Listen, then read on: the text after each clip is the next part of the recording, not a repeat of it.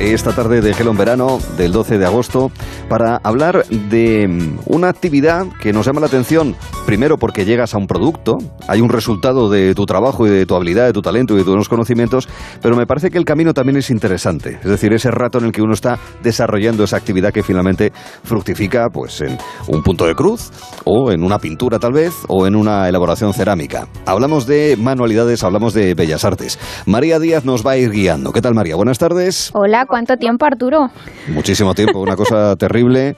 Eh, te he echado muchísimo de menos, María. Claro que menos sí, mal, a ti también. Menos mal, menos mal que has seguido solamente una hora. Creo que Lola del Tinder también te, te echa de menos. bueno, bueno, vamos a hacer un recorrido en el que vamos a conocer a personas que, eh, pues eso, se dedican a la bisutería, al punto de cruz, al patchwork y que además nos van a dar pistas de cómo lo, cómo lo desarrollan. No sé si sabremos más, eh, seremos, eh, yo eliminaré mi torpeza. ¿A ti se te da bien este tema, María? Hombre, a ver, yo lo conozco un poco por mi madre que las practica, las Ah. hace. Ah, muy bien. Bueno, pues vamos a aprender nosotros también. Con personas como es el caso de Regine Tislin. Regine, ¿qué tal estás? Buenas tardes. Hola, buenas tardes, ¿qué tal todos? Muchas Gracias gracias. por eh, Buenos estar días con a todos. Encantados de, de saludarte. Bueno, tú tienes una tienda de manualidades, en concreto en San Sebastián de los Reyes, o sea que estamos cerca. Y bueno, tú llevas aquí en España desde hace más de, de 40 años, vienes de Haití. Y bueno, tú has estudiado decoración. Es decir, esto no es solamente una cuestión de que seas em, tengas habilidades, sino que eh, además eh, con estudios de decoración para, eh, digamos, ser la base de lo que desarrollas, ¿no? Sí, sí, desde luego, eso me, me ayudó muchísimo a empezar en este, bueno, es lo que me ha inspirado a, a trabajar eh, en este sector y, y ya estaba pues un poquito preparada y me gustan mucho los colores, me gustan los diseños y eso todo me ayuda en, en, el, en, el, en este sector de las manualidades. Ujú, muy bien. ¿Qué, qué es lo que haces? Eh, ¿Qué, qué enseñas y qué haces tú? Claro, obviamente. Bueno, yo, que es lo que no hago, mejor dicho, porque me gusta, me he tocado todo, eh, eh, las bellas artes, he tocado también el patchwork, eh, el punto de cruz, eh, un poquito de todo. El problema es ese, es que me gustaba tantas cosas que dije, pero es que no puedo, tengo que hacer algo útil con ello, pues entonces qué mejor que, que abrir una tienda de manualidades y ofrecerle a la gente pues todo tipo de, de cosas, de materiales para que estén inspirados y, y puedan hacer esas manualidades conmigo. Así que realmente encontré mi, me, me completé, me sentí completa cuando por fin eh, mi socia y yo, que era mi cuñada, eh, decidimos abrir esa tienda. Muy bien. Eh, tú, María, seguro que mm, eh, estás más interesada, yo también, pero tú también más interesada, aunque sea solamente por razones eh, de herencia, ¿no? De familiares. Familiares, ¿no? y yo también. Y yo también por razones familiares, ¿eh? que yo en casa también, es, que scrapbooking en concreto, esto lo he hecho. Ah, fantástico. pues es, Adelante, es- María, es sí. fantástico. Sí. Sí, a mí me gustaría que nos, hablar, eh, nos hablases de qué es, eh, cómo se hace el patchwork. Eh, el patchwork. El patchwork es un arte de, de costura. Bueno, tiene que no. La gente dice a mí no me gusta coser. Pues es que no es coser realmente. Es más bien crear arte a base de trozos de tela que tú vas cosiendo y eh, en realidad el, el patchwork tradicional se hace con aguja, no se hace con máquina de coser. Claro que la máquina de coser ayuda mucho porque te ayuda a ir más rápido, pero lo normal es que se haga con aguja. Y el- la cuestión es que yo digo es que cuando hago patchwork yo no siento que estoy cosiendo porque estoy realmente creando arte, estoy haciendo un cuadro o, o haciendo un conjunto de cosas a base de contrastes entre telas y para obtener resultados de sombras o de, de, de- de- tercera dimensión a base de, del color. Así que el patchwork es, eh, es lo que tiene, sí. ¿Tú ya tienes una idea más o menos clara cuando empiezas a hacer patchwork o va evolucionando, va cambiando según va creciendo lo que estás elaborando? No, realmente eh, la decisión la tienes que hacer con la- el color de las telas. eh, es el momento en cuando tú decides qué, qué, qué es lo que vas a, hacer, vas a hacer, porque el color de las telas es importante porque eh, tú tienes una, una, una, un color de, de tela clara o un color de, de tela oscuro, lo que vas a obtener es un contraste y ese contraste te va a dar los resultados Por lo tanto, es el diseño viene primero y luego las telas y luego ya sabes lo que vas a hacer. No no es ah, no es por casualidad. No es como no es como la pintura en el sentido de de, de, coger ah, pues ah, eh, pues eh, óleo o cosas así que tú puedes ir desarrollando y ir cambiando. No, el patchwork es es pre prediseñado prediseñado. Muy bien. Está muy de moda el scrapbooking, ¿verdad, sí, Sí, sí, muy de moda.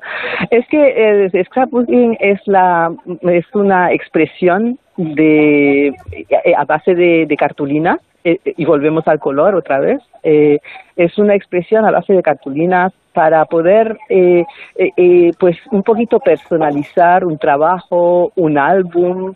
se trata de expresar sentimientos. no es superficial, es, aunque parezca que sí, pero al final lo que tú intentas hacer es dar una, pues, algo de ti algo de ti que, que alguien pueda ver mm. plasmado en un, en un álbum o en una tarjeta, o por ejemplo en, una tarjeta para, para una invitación de novios, es que se intenta realmente que sea, que parte de la, de, la esencia de esos novios, de esa historia se plasme en, en todo lo que ellos hagan por ejemplo, en su libro de firmas o en el, en el álbum. Eh, así que no, se trata de alejarse de lo tradicional, del álbum comprado, del álbum hecho por un, profesional, sino que se, se trata que sea hecho realmente por alguien que conoce a las personas que están en, eh, que están en ese álbum. Eh, en Regine, entiendo que eh, los recetarios, los diferentes libros que has dicho son diferentes tipos de scrapbooking, ¿no?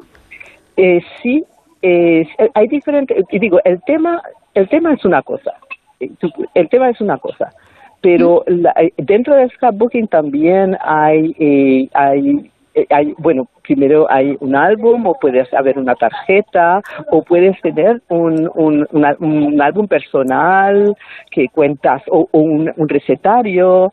Así que hay diferentes finalidades para, para qué utilizas el scrapbooking. Hasta cuadros puedes hacer. El scrapbooking hasta incluye el, el, el, de hacer una presentación eh, de collage de, de, cosas que tú puedes uh, presentar, pues a colgar en tu cuarto o, o sabes así o regalar mm. por ejemplo a una, una una persona que se va a casar o una persona que deja una empresa pues eso se utiliza muchísimo el scrapbooking porque es un regalo eh, personalizado de ese grupo de personas a una persona en específico. Más singular. Oye, también el punto de cruz, que mm, hay estilos según distintos factores, entre ellos estilos según el país eh, a la hora de hacer punto de cruz, ¿no, Regina? Sí, porque hay diferentes, eh, realmente el punto de, eh, de cruz se hace sobre todo en países donde hace frío, llueve y te quedas en casa, ¿sabes? Así que realmente la gente que hace punto de cruz aquí normalmente son personas tranquilas, que les gusta estar un poco retraída y un poquito ensimismada, ¿sabes? Haciendo, pero eh, porque, eh, porque normalmente el punto de cruz se desarrolla sobre todo en países de, lluvia. y mm. por lo tanto, tú eh, en Inglaterra pues son más temas de casa, temas florales o temas de palacios o, o de... Sí, mientras que en Escandinavia pues es más el tema de flores eh, claro, con la botánica que, y, todo, todos esos temas que de las flores um, que salen en primavera, eh, o mismo, pues, eh, Suecia o Suecia o los países escandinavos son sobre todo de Navidad, son muy en, en, mm, en Alemania, por lo tanto. Lo vemos por las películas, claro. Exactamente. Así que hay temas diferentes, hay temas diferentes, sí pues un primer apunte sobre estas manualidades, sobre estas bellas artes y con la experiencia que nos ha trasladado Regine Tislin. Oye, te lo agradecemos mucho y cuídate. Un beso fuerte. Con mucho gusto. Muchas gracias a vosotros. Gracias. gracias. Gracias a todos. Un saludo. hemos hablado de algunas de estas eh, prácticas de manualidades y queremos conocer más. Algunas de ellas también las controla nuestra siguiente invitada en el diferencial, que no es otra que Sonia Gamarra. ¿Qué tal, Sonia? Buenas tardes. Hola, buenas tardes. Bueno, que con vosotros estamos hablando de manualidades, pero también de proyectos empresariales ¿no? Eh, en el sentido de que, claro, este tipo de cosas, eh, es verdad, en, muchas ocasiones pasa también eh, con otras actividades que son ah, posiblemente tu afición o tu pasión en el tiempo libre que la puedes reconvertir en, una empresa, en una actividad de negocio, ¿no es así, Sonia? Sí, así es. Al final, eh, un poco el sueño que tú tienes y la creatividad que tienes la vas desarrollando en casa y un día te das cuenta que, que bueno, que puedes enseñar a los demás lo que tú sabes y, y de eso hacer un, un negocio. El tema del ganchillo está también muy de moda, ¿verdad? Sí, así es. Eh, ahora el ganchillo se, se lleva muchísimo, se trata, eh, pues los puntos ahora que se realizan son totalmente diferentes a los que conocemos tradicionalmente por nuestras abuelas y tal, que normalmente pues hacían eh, sus cojines y sus colchas y sus chales, pues ahora la verdad es que con toda la variedad que hay de puntos, de lanas y de tejidos, pues se ha desarrollado muchísimo y te puedes hacer desde cualquier prenda para vestir, eh, adornos para casa y los famosos amigurumis, que son los muñequitos de ganchillo que se Ah, llevan ah, se además muchísimo. Se llaman amiguru... ¿Cómo? Amigurumis. sí, son muñequitos que vas haciendo, bueno, desde, desde el famoso Juego de Tronos, Harry Potter, Sí. cualquier tipo de muñeco, incluso muñecas de comunión, o sea, desde llaveritos hasta Sí, muñecos a tamaño real, ¿sabes? O sea Ah, que- vale, vale. Es que claro, sí, en imagen sí que tengo el muñeco. Lo que no sabía era el nombre, que tenía una denominación en concreto. Mira. Bueno, tú, es tú, María, tenías técnicas. alguno, ¿no? Tenías algún amigurumi. Ahora que lo sé, lo voy a decir todos los días. Venga, va. María. ¿Un amigurumi? Sí, tú tienes uno, me lo enseñaste. Ah. Nos vimos y nos conocimos. Para este verano, querida. Sí, me enseñaste un cabrón. Y em, yo quería preguntarte, Sonia, antes has dicho Dime. que el ganchillo tradicional, el que conocíamos por nuestras abuelas, es diferente al de ahora, eh, pero ¿por qué exactamente? O sea, ¿en qué se diferencian? ¿Cómo ha evolucionado?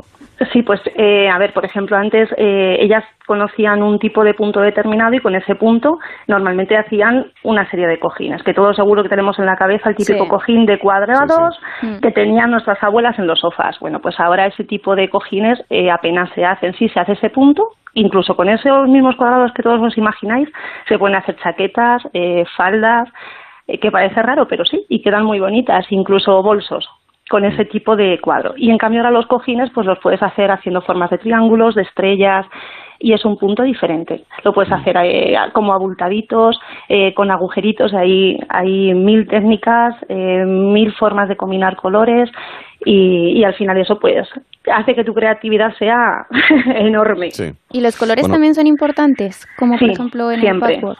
Sí, cualquier, eh, cualquier manualidad que vayas a desarrollar, siempre la combinación de colores es muy importante, tanto en ganchillo como las demás actividades que damos nosotros, como es pintura en tela y el tema de las manualidades. Al final, eh, toda la combinación de color hace que el trabajo pues tenga un acabado bonito. No puedes combinar unos colores eh, porque sí, porque te guste, yo qué sé, eh, un morado con un con un verde oscuro y a lo mejor te queda fatal, ¿sabes? Entonces tienes que buscar un poco esa combinación y el resultado que quieras dar. Y da igual en qué tipo de actividad. Eso está bien. Eh, claro, hablamos de eh, un trabajo que fructifica, que hay un resultado, hay un producto al final, hay un objeto donde también Sí. hay mucho sentimiento, pero Sí. el camino, yo quiero preguntarte eh, por el camino, Sonia, por lo que significa para la persona que durante ese rato pues ha estado pues centrada, concentrada Sí. en eso, dejando de pensar en otras cosas, que es muy importante, lo que supone en términos mm, emocionales y también físicos, digamos, a la hora de mm, ser hábil con las manos, ¿verdad? ¿Eso qué supone? Pues mira, el, todo el tema de manualidades, da igual el tipo de actividad que vayas a desarrollar, eh, tiene muchísimas ayudas, tanto cognitivas como, como eh, de habilidades, como destrezas manuales, ¿sabes? Eh, al final las cognitivas hace que te, pues, te dejes de pensar un poco en todo lo que tienes fuera, ayuda muchísimo a eh, temas de depresión, de autoestima, el que tú no te consideres capaz de desarrollar un trabajo y de repente veas ese trabajo ya elaborado, es como que te dan una palmadita en la espalda diciendo lo he logrado, ¿sabes? Entonces al final la autoestima eh, sube muchísimo. Eh, el tener, eh, desarrollar una serie de trabajos alrededor de otras series de personas que están haciendo un trabajo parecido al tuyo, pues hace que, que establezcas una relación con ellas, eh, que si llegas triste ellas te ayudan y si llegas contenta vas a compartir tu felicidad, ¿sabes? Al final ayuda de muchas formas diferentes. Ese a nivel, a nivel cognitivo es, es una maravilla.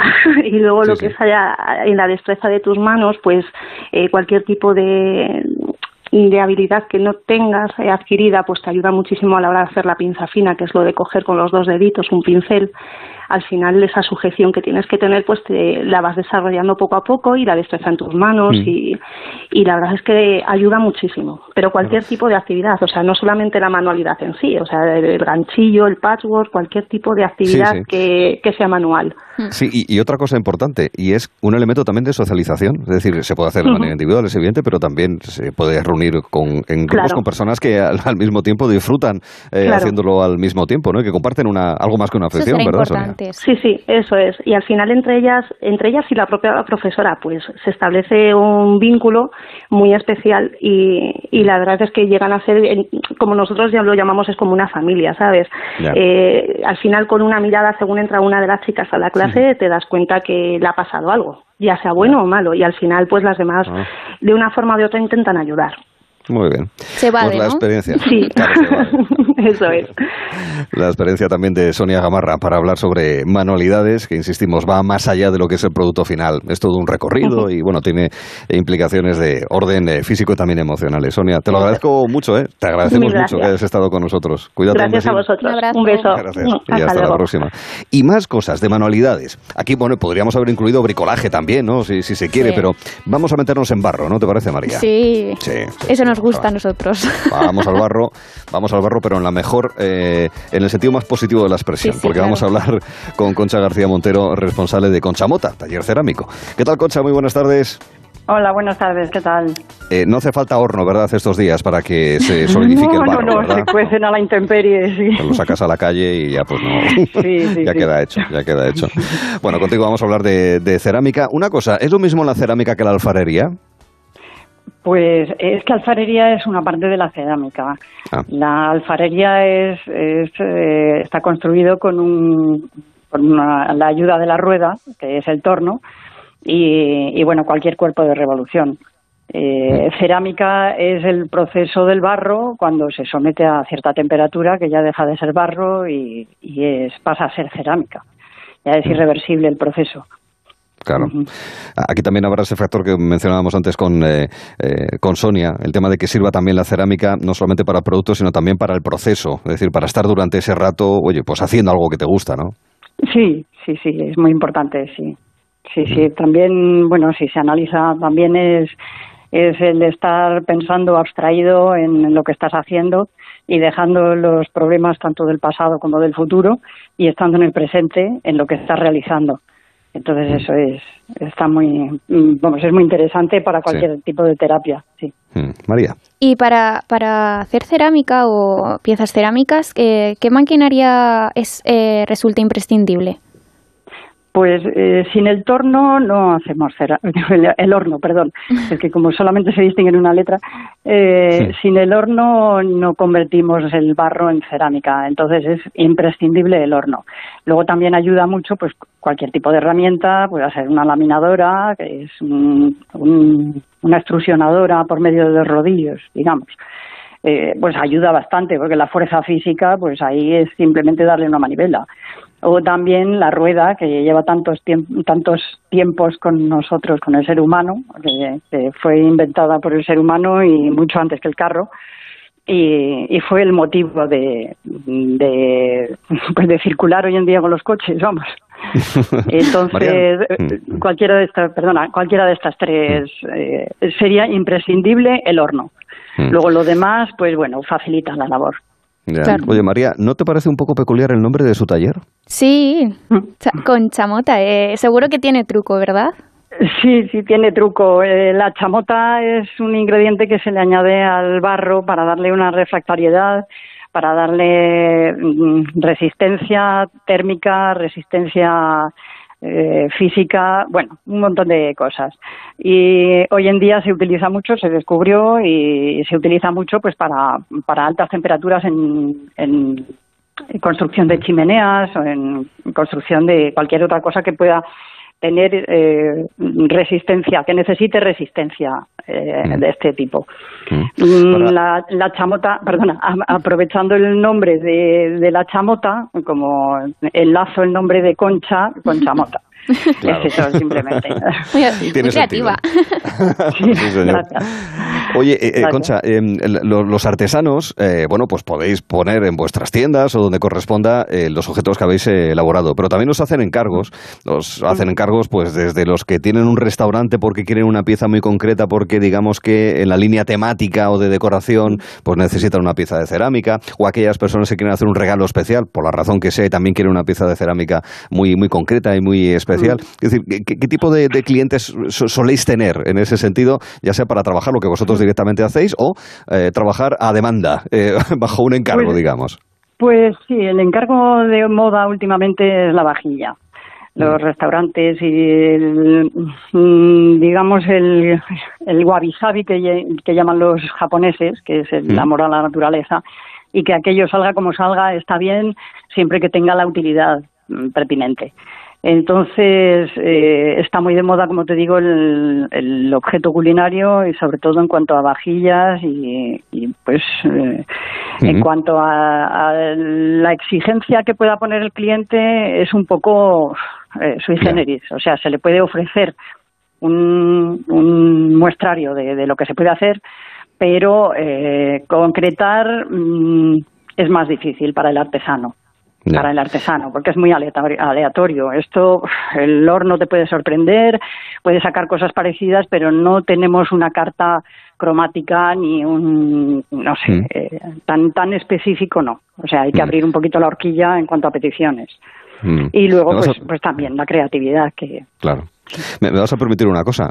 Cómo se hace el barro. Es decir, yo voy, cojo, voy a una obra, cojo un poco de arena, un poco de tierra y lo mezclo con agua que sale del grifo y ya tengo, ya tengo barro. ¿Es tan sencillo como esta simpleza que acabo de decir yo o cómo es? Bueno, aparte de la chamota, claro. sí, sí. Eh, la, la chamota es barro ya cocido.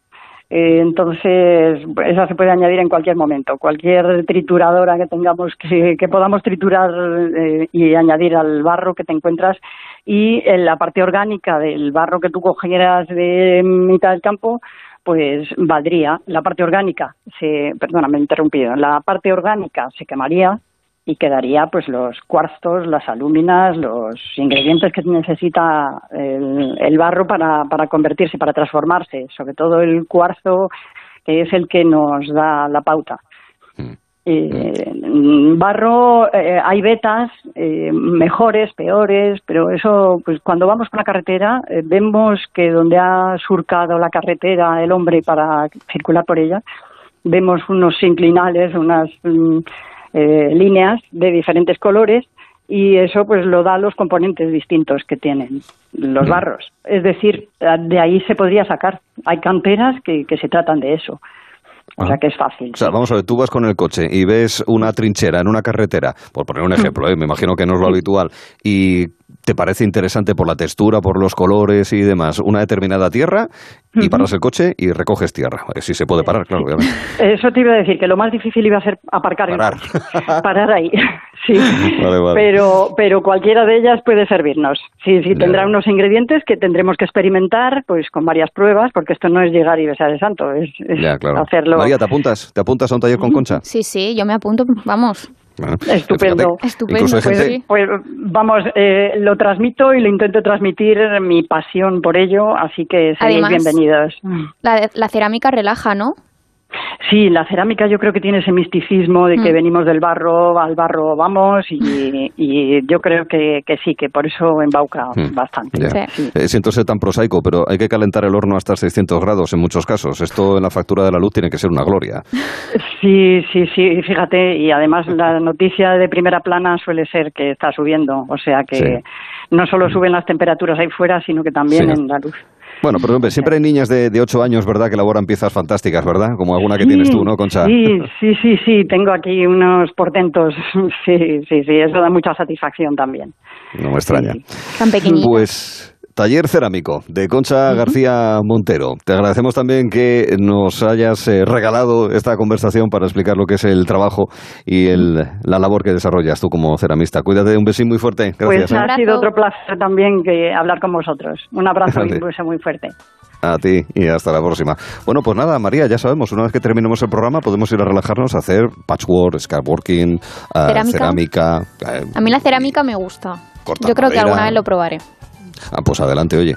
Es eh, algo que además te refresca las manos. Es una cosa, ¿eh? según va girando el barro. Y te las ensucia a la vez, ¿eh? Y te las ensucia. Bueno, pero eso es una, una suciedad. Eso es nada, una gloria bendita. Y además incluso te las hidrata.